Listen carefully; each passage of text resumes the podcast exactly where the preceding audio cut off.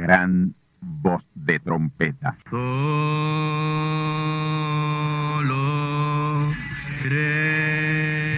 Saludos amigos y hermanos radioyentes. Están ustedes en sintonía con la audición radial Gran Voz de Trompeta, con el mensaje final de Dios al mundo, a la iglesia y a su pueblo escogido. Esta es la voz de Dios, proclamando el mensaje del Evangelio del Reino, o Evangelio eterno, a todos los que moran en la tierra, en el cumplimiento de Apocalipsis capítulo 14 y verso 6. Este es un mensaje de alerta y de apercibimiento ante los eventos proféticos del fin del mundo que ya han comenzado. No es que viene el fin del mundo, es que ya comenzó. Y en esta audición radial ustedes se mantendrán bien informados y apercibidos sobre cómo asegurar la salvación y la vida eterna, que es lo importante ante tales eventos. A continuación, ustedes escucharán no un mensaje doctrinal ni dogmático, sino la pura palabra de Dios, probada con las escrituras, la verdad como la verdad es, pues conoceréis la verdad y la verdad os libertará.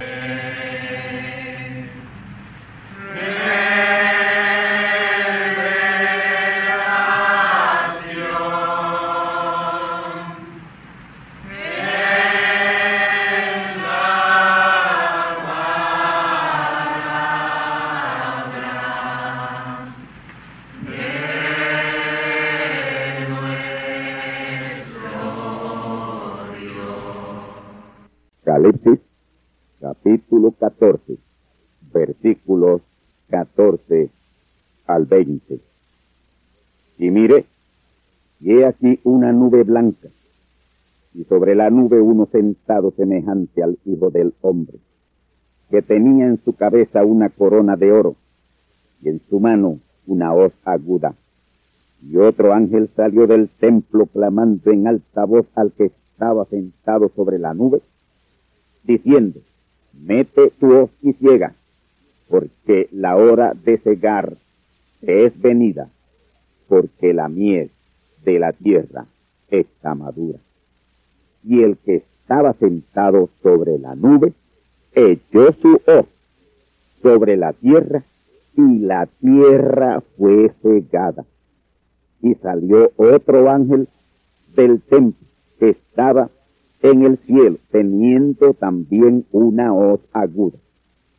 Y otro ángel salió del altar, el cual tenía poder sobre el fuego, y clamó con gran voz al que tenía la hoz aguda, diciendo, mete tu hoz aguda y vendimia los racimos de la tierra, porque están maduras sus uvas. Y el ángel echó su hoz aguda en la tierra y vendimió la viña de la tierra y echó la uva en el grande lagar de la ira de Dios. Las dos grandes ciegas finales. Para concluir mi tema en esta ocasión, estaremos tomando Apocalipsis 14, 14 al 19. Y para ello estaremos resumiendo las dos ciegas, que son muy distintas la una de la otra, porque la primera es ciega de buena simiente y la segunda es ciega de mala simiente. Y la segunda es ciega de mala simiente, tipificada o simbolizada en los racimos de las uvas echadas en el grande lagar de la ira de Dios. Noten en ese verso 18 que dice, y otro ángel salió del altar, el cual tenía poder sobre el fuego, y clamó con grande voz al que tenía la hoz aguda, diciendo, mete tu hoz aguda y vendimia los racimos de la tierra, porque están maduras sus uvas. Ese otro ángel es el mismo ángel mensajero, que es el último ángel mensajero. Dice la profecía que tenía poder sobre el fuego. Y esa es una identificación indiscutible para los que tienen conocimiento de esta tercera etapa de la palabra. Poder sobre el fuego, control sobre el fuego, autoridad sobre el fuego, porque Él es el ángel del fuego. Por eso en su altar tiene que haber fuego, Apocalipsis 8.5. Y ese es poderoso fuego espiritual por la palabra potencia de Dios. Ahora, el ángel del fuego es como Moisés, con la unción Moisés. Y como tal, este clama al que tiene la hoz aguda y dice, mete tu hoz aguda y vendimia los racimos de la tierra, porque están maduras sus uvas. Ya para ese tiempo, el cual está bien cercano será de juicios temibles contra el mundo religioso cristiano que no ha creído el mensaje final de Dios. Él vendimia o ciega como Jesús con la unción Jesús. Aquí es que Él viene airado, porque esa es la etapa de juicio de la semana 70, conocida como la tercera etapa. Pero vamos a regresar un poco atrás a la primera de las dos ciegas, ciega de buena simiente, esa gran compañía que ninguno podía contar de Apocalipsis 7.9. Ahí en esa ciega, que es la misma ciega de Apocalipsis 14, 14 al 16, como hemos dicho, se cumple Isaías 11.9, Habacuc 2.14, Mateo 24.14, Romanos 11, 25 al 26, Apocalipsis 10, 11, Apocalipsis 14, 6, Apocalipsis 18, 1 al 4, que es lo que trae el cumplimiento de Apocalipsis 7, 9, esa gran compañía que ninguno podía contar de todas gentes y linajes y pueblos y lenguas que vinieron delante del trono. Ahora, y aquí en el cumplimiento de Apocalipsis 14, 14 al 16, tiene el gran conocimiento de la tercera etapa de la palabra. Es por eso que Mateo 24, 14 aplica aquí y también en la otra ciega, en cierto modo. Si analizamos bien Apocalipsis 14, 14, nos daremos cuenta por esa corona de oro sobre su cabeza. En cierto modo, la palabra ya está coronada potencialmente. La diferencia entre las dos ciegas en cuanto a ministerio es mínima, pues a ese momento hay un 90% de encarnación de la palabra en el mensajero quien a ese tiempo es Elías y Moisés. Ese otro ángel que sale del templo en Apocalipsis 14, 15, clamando en alta voz y diciendo al que estaba sentado sobre la nube, mete tu voz y ciega, ese es Elías, o como Elías, con la unción Elías, el mismo mensajero, pero ya con la unción Elías. Pero el que ciega es Moisés, con la unción Moisés, el mismo mensajero, el mismo hombre, el mismo profeta, pero con la unción Moisés. Todo el dilema aquí se resuelve conociendo cuándo entra en acción la unción Elías y cuándo entra en, en acción la unción Moisés y cuándo entra en acción la unción Jesús. Porque ese mensajero final tendrá las tres unciones. Él será Elías, Moisés, Jesús. Ya hemos apuntado que Apocalipsis 14, 6 al 13 es intercambiable entre Elías y Moisés. Los versos 14 al 20, Elías, Moisés y Jesús, me refiero a sus funciones, viniendo sobre él cuando sea necesaria y para la obra que se estará haciendo. Ahora, como es siembra y cosecha al mismo tiempo, las dos lluvias estarán cayendo a la misma vez. Las dos funciones están activas, es decir, restaurados y liberados, restaurados con la unción Elías y liberados con la unción Moisés. Como Elías restaura y como Moisés libera, las gentes son restauradas y liberadas en ese tiempo, sembrados y cosechados a la misma vez, porque las dos lluvias estarán cayendo a la misma vez, la lluvia de sembrar y la lluvia de cosechar. Oh hermano, la mies de la tierra está madura, la simiente de Dios está lista a recibir la verdad luego de tanto engaño por más de mil quinientos años. Estamos en el umbral de ello. Estamos en espera de ese momento cumbre, cuando el ángel que está en el templo clame en alta voz al ángel sentado en la nube y le diga, mete tu hoz y ciega, es la hora de cegar. Cuando esa ciega comience, nada ni nadie la podrá detener.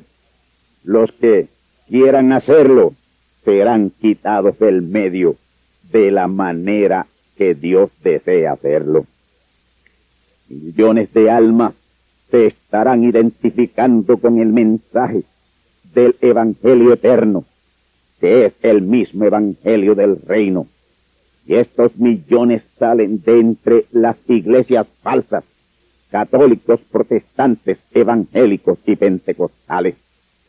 Apocalipsis 14, 16 dice, y el que estaba sentado sobre la nube echó su hoz sobre la tierra y la tierra fue cegada.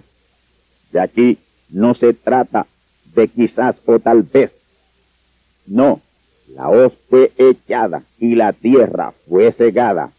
Así lo vio Juan y así será hecho pronto. No hemos llegado a la totalidad todavía de ese momento, pero Juan, quien fue traído en el Espíritu a este día, vio la acción, y no solo la acción, sino el fin de esa gran consumación de la redención, el más grande avivamiento en la historia, el gran avivamiento de los truenos. Él llegó hasta ver esa gran compañía que no se podía contar, nadie la podía contar de tanta gente, Apocalipsis 7.9, que será la plenitud de los gentiles, ya habiendo salido de Babilonia y de la hija de Babilonia, conforme a Zacarías 2.7 y Apocalipsis 18.4. Y yo por fe, por revelación, por conocimiento, me propongo hacer provisión, tan pronto como observe la simiente despertando a ritmo más acelerado. Ya están despertando, pero por no alarmar a sus líderes religiosos, están callados por mi propia recomendación. Yo estoy esperando el inicio de ese minuto profético en los primeros segundos de este tiempo de Dios. Serán notorias las cosas que estarán sucediendo. Estarán sucediendo milagros creativos por la palabra hablada, que no habrá lugar a dudas que Dios estará vindicando su palabra para su pueblo. El inicio de ese minuto está bien cerca. Por lo tanto, les repito, lo que les dije en el mensaje pasado. Cuidémonos de hacer algo que lo pudiera trazar. Estemos ciertos de Dios en el centro de su perfecta voluntad. Por el contrario, hacer todo lo que sepamos que acelere ese gran cumplimiento de Apocalipsis 14, 14 al 16, a despecho de lo que dirán. Viene viene una gran oportunidad de salvación al mundo. Será la más grande cosecha de la historia, la gloriosa ciega por la palabra y en la palabra de Dios. Para luego inmediatamente tomar lugar la más grande ciega de juicio y condenación al mundo. Dios siempre ha obrado de esa manera. Primero el aviso, llenando la tierra del conocimiento genuino de Cristo la palabra, para salvación, ofreciendo toda clase de oportunidad, y Dios lo está haciendo actualmente. Luego el juicio y la condenación a todos los que rechazaron esa gran oportunidad, la cual hizo extensiva a toda la tierra. Yo quiero definir bien estas dos ciegas antes de entrar a la pequeña ciega de Israel, los 144 mil, que es una ciega especial, porque verdaderamente son tres ciegas. La primera ciega, Apocalipsis 14, 14 al 16. La segunda ciega, Apocalipsis 14, 17 al 20. Y la próxima ciega, la ciega de los 144 mil en Apocalipsis capítulo 7. Vamos a la plataforma o andamio estructural dado o traído por el profeta mensajero Branham, que dijo, un mensaje rápido y corto rodeará la tierra, y así será. Este hombre fue un profeta muy vindicado. En el mensaje titulado Israel ante la serpiente de metal, dice el profeta y citamos, yo creo que antes que la iglesia sea arrebatada, tiene que tener la fe de arrebatamiento. Hoy apenas tenemos fe para sanidad divina. Debemos tener una fe que cambie y vivifique este cuerpo. Yo creo que hay una iglesia en camino hacia eso la cual tendrá tal poder divino que hablará la palabra y resplandecerá como el relámpago. Esa iglesia está de camino y que ella, aunque no me ve, me está oyendo. Y a la misma vez le exhorto a apartarse de cosas triviales y de pensamientos de cosas materiales y tomar bien en serio este mensaje del Evangelio eterno, el último mensaje de salvación al mundo. Ahora llegado, estamos en ese tiempo que el profeta previó. Tú y yo somos los bienaventurados y privilegiados de esta gran promesa. Dijo el profeta en el mensaje, preguntas y respuestas. Oh, hermanos, deme una iglesia llena del Espíritu Santo y Dios hará con ella lo que la iglesia nominal no ha hecho en dos mil años. Esperemos el ungimiento de esa iglesia verdadera. Hasta aquí la cita. Oh amigos y hermanos, esto está a las puertas. Esto es inminente está de camino. Esté esperándolo. Yo digo que Dios hará en unos siete meses o doscientos diez días lo que no ha sido hecho en los seis mil años del hombre sobre esta tierra. Estamos en el umbral de ello, es inminente.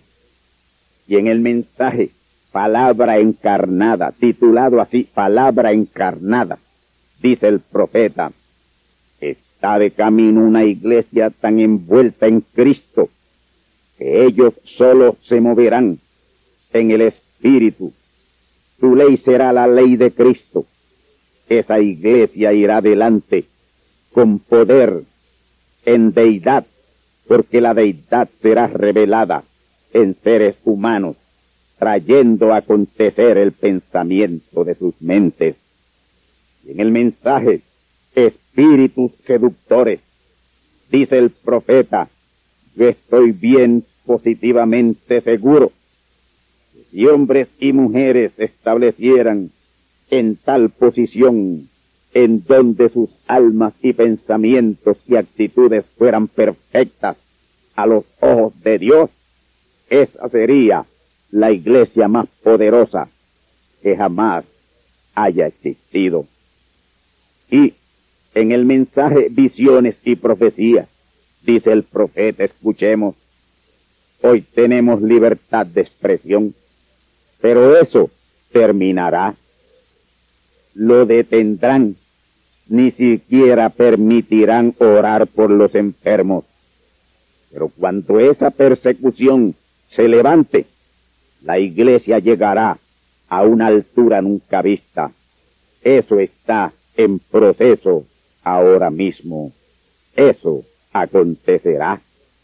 Y en el mensaje simiente de la serpiente, dice el profeta, Dios todo lo escondió de los ojos de los sabios y prometió revelarlo a sus hijos en los últimos días, cuando sus hijos fueran manifestados, como cuando estuvieron con él y se regocijaron con él antes de la fundación del mundo.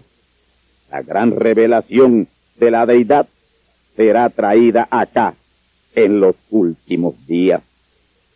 Él dijo que manifestaría estas cosas a sus hijos en los últimos días. Las escrituras así lo enseñan. Y aquí están. Dios nos las está revelando él está trayendo a sus hijos dentro de esa manifestación. Él nos está llevando más allá de toda sabiduría humana. Hemos citado, oh amigos y hermanos, hoy no se nos entiende porque hablamos con la inteligencia de Dios, la mente de Cristo, que es su palabra, y eso es tabú para el mundo religioso y todos los demás.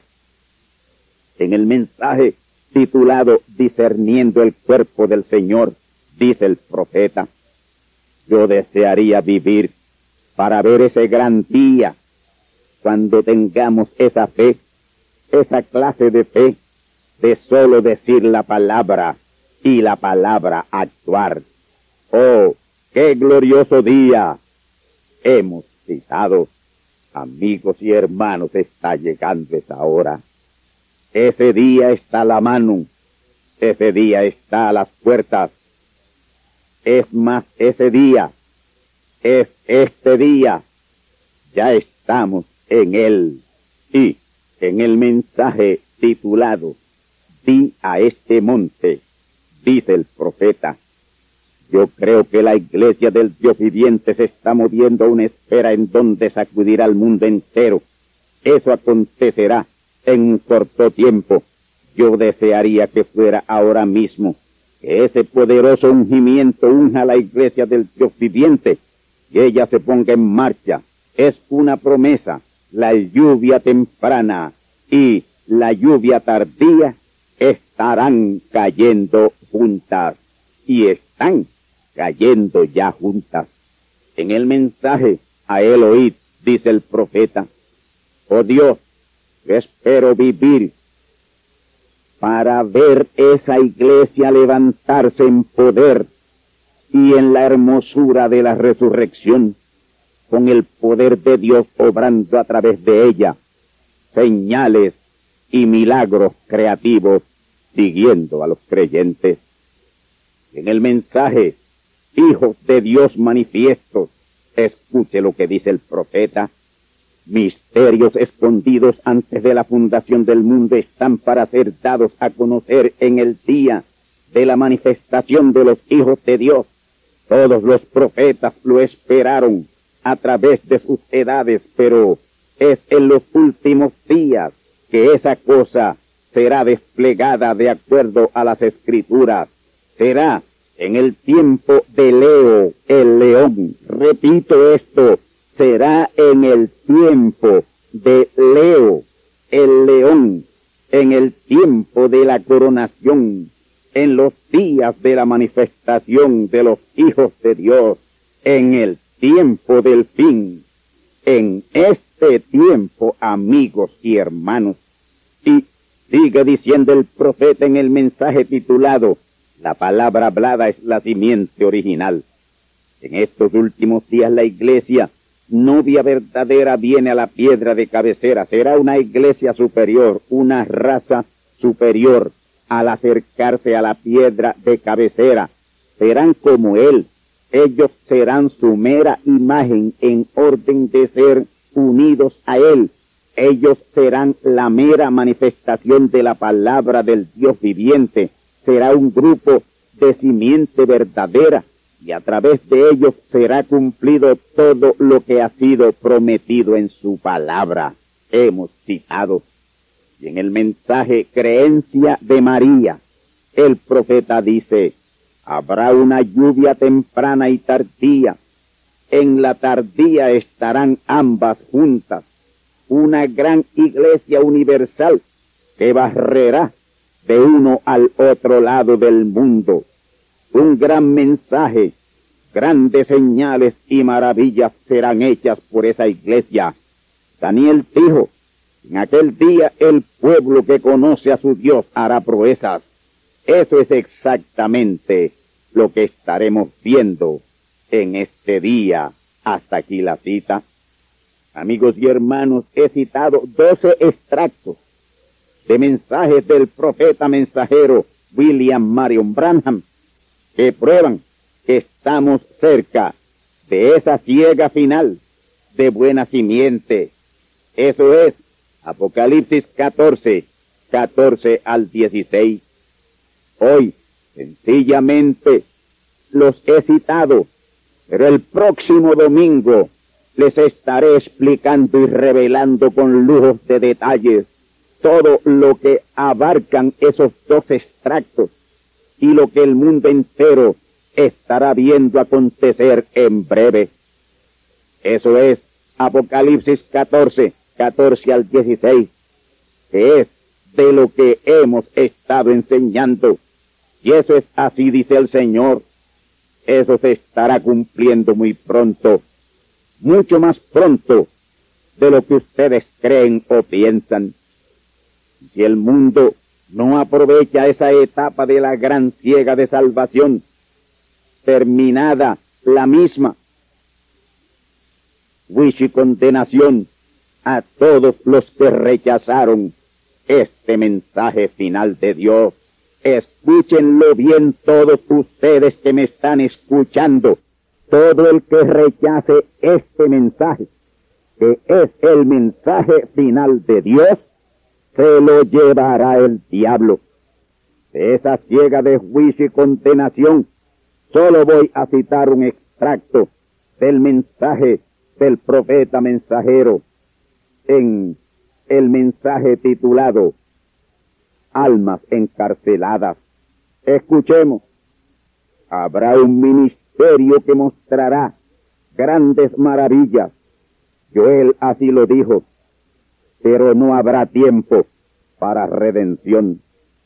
Todo entonces habrá terminado, porque el Cordero habrá tomado su libro y la redención habrá cesado. Jesús predicó y fue rechazado. Luego prosiguió hacia aquellos que estaban encarcelados y ya no podían arrepentirse. Ya no había tiempo para salvación ese mismo ministerio tendrá que repetirse.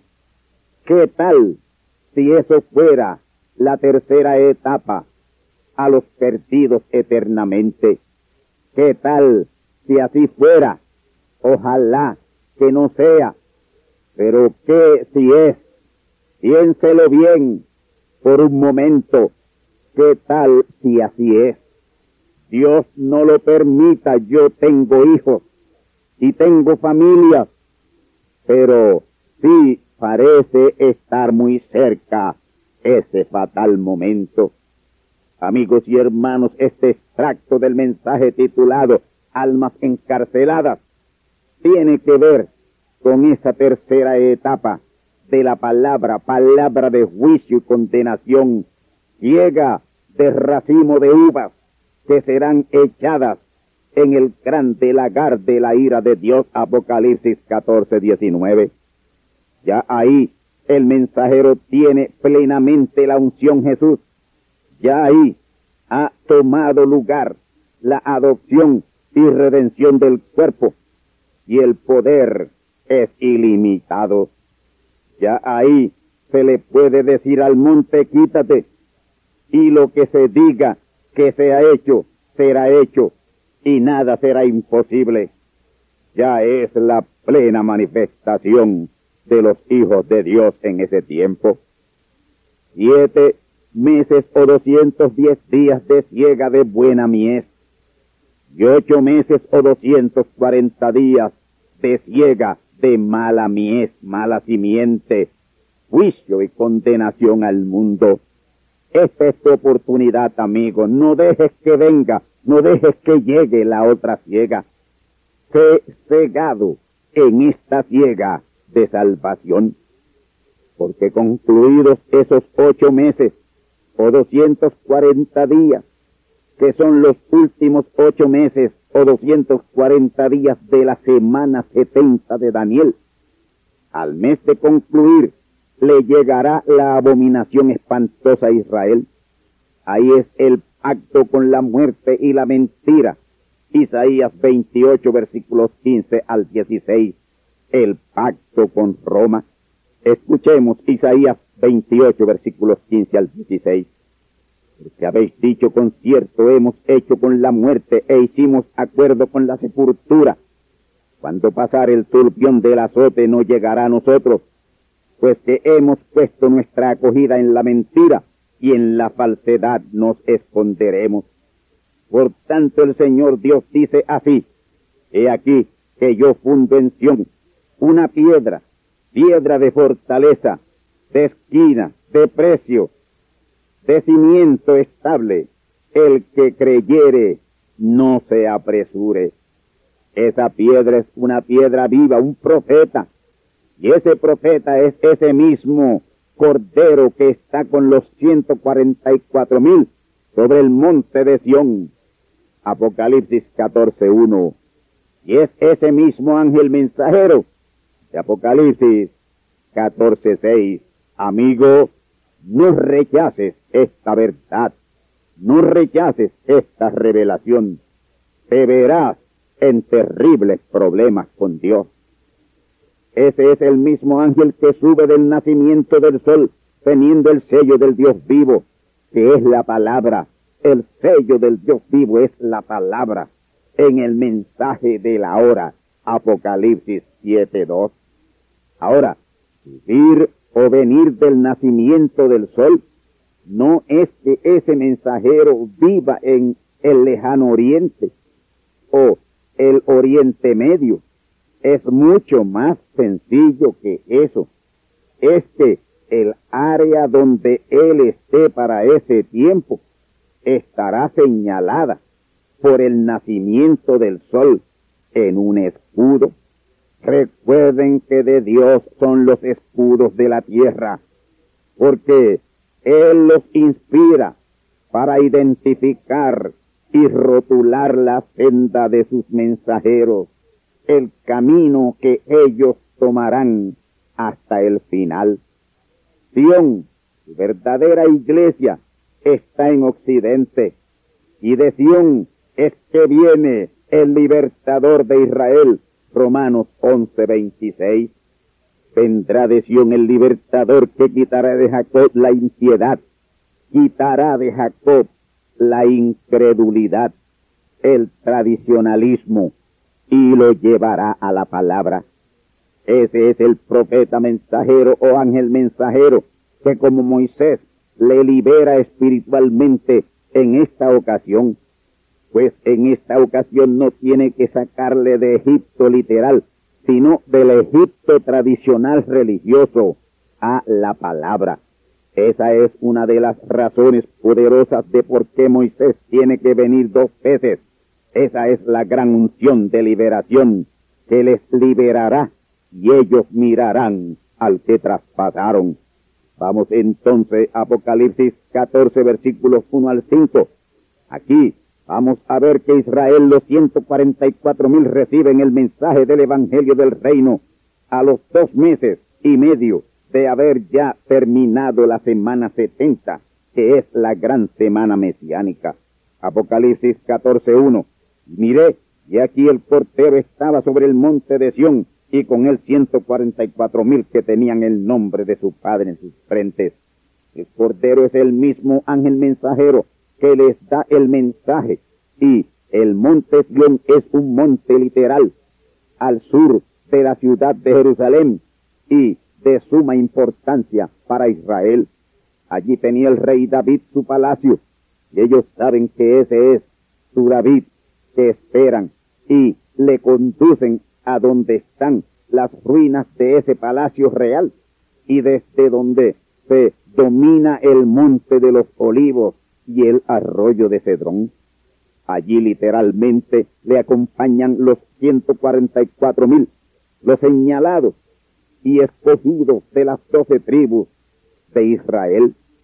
Lo de que tienen el nombre de su Padre escrito en sus frentes, eso es un símbolo figurativo, como les explicara anteriormente. Eso lo que representa es que ya ellos conocen por primera vez en la historia el verdadero nombre de Dios, que tanto han deseado conocer todo el tiempo desde que son pueblo de Dios. El nombre escrito en sus frentes lo que quiere decir o simboliza es presente. Tienen siempre presente en su memoria ese nombre una vez lo reciben y no cesan de alabar y adorar a Dios en ese correcto lugar de adoración que por primera vez ellos conocen el nombre nuevo y eterno de Dios. Verso 2. Y oí una voz del cielo como ruido de muchas aguas y sonido de un gran viento.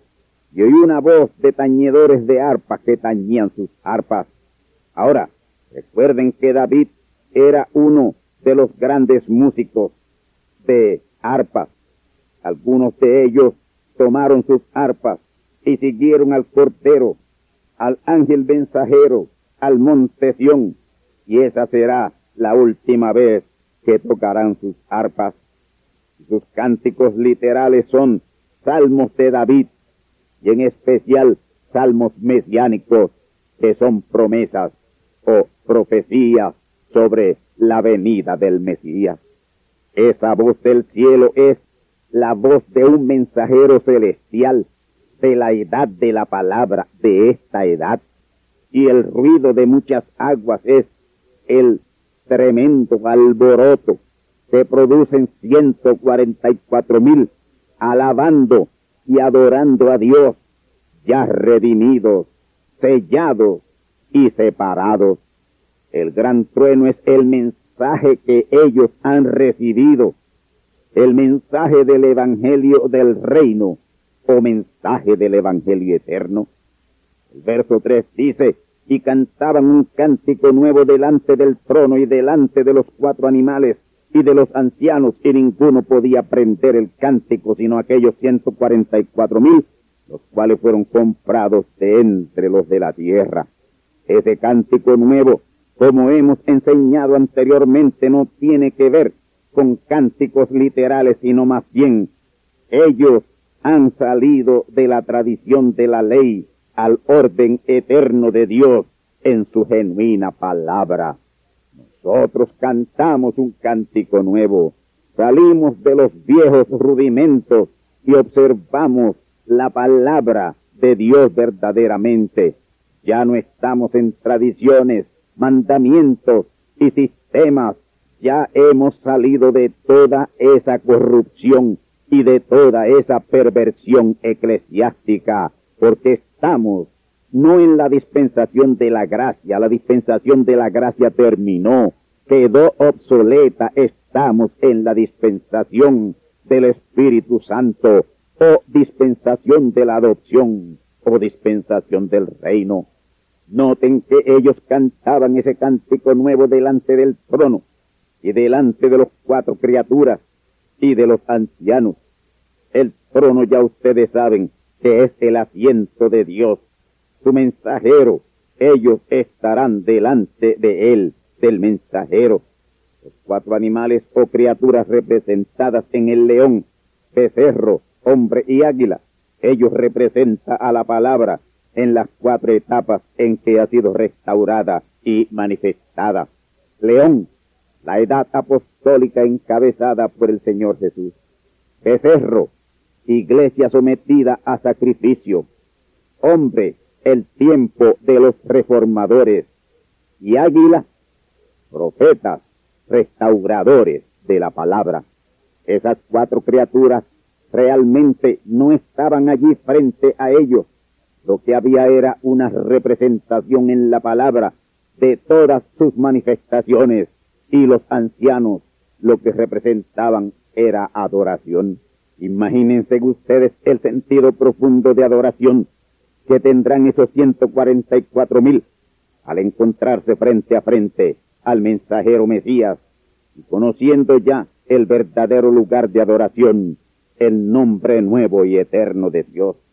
Lo de que ninguno podía aprender el cántico nuevo sino solo 144 mil. Eso lo que señala es predestinación. Ahora mismo nosotros cantamos un cántico nuevo. Nadie más en Puerto Rico puede cantar ese cántico nuevo porque no lo conoce, porque no ha recibido el mensaje final de Dios. Y usted no puede conocer o tener algo que usted rechaza. Eso de que los 144 mil fueron comprados de entre los de la tierra indica predestinación, también elección divina de antes de la fundación del mundo, porque en un tiempo en que ha sido consumada la redención, a ellos se le ha abierto una oportunidad de ser redimidos y lo serán porque la próxima redención será abierta a Israel. Ahora, antes de ese mensajero llegar a Israel, tuvo ocho meses o 240 días rodeando el mundo, enjuiciando y condenando al mundo. Y ahí no hubo absolutamente ninguna oportunidad de ser redimido y tener oportunidad de salvación. Amigos y hermanos, grábense bien esto. Ya pronto viene el lloro y el crujir de dientes para aquellos que han rechazado este mensaje, para aquellos que han puesto en tela de dudas que este sea el mensaje final de Dios a su pueblo, el mensaje del Evangelio eterno. Usted deseará con lágrimas tener esta oportunidad que tiene hoy, pero pronto la oportunidad terminará. Avance, apresúrese a recibir este mensaje este es el mensaje final de Dios. Estamos ya en las postrimerías del mensaje final de Dios. Y ahorita llega el momento de esa gran ciega final. Y si usted rechaza aquí, en la introducción de esa ciega, o en la precursión de esa gran ciega final, usted también lo va a rechazar cuando ya se esté en esa gran ciega final de salvación. Este es el momento de salvación para ti. Esta es tu oportunidad. No la rechaces, amigo y hermano.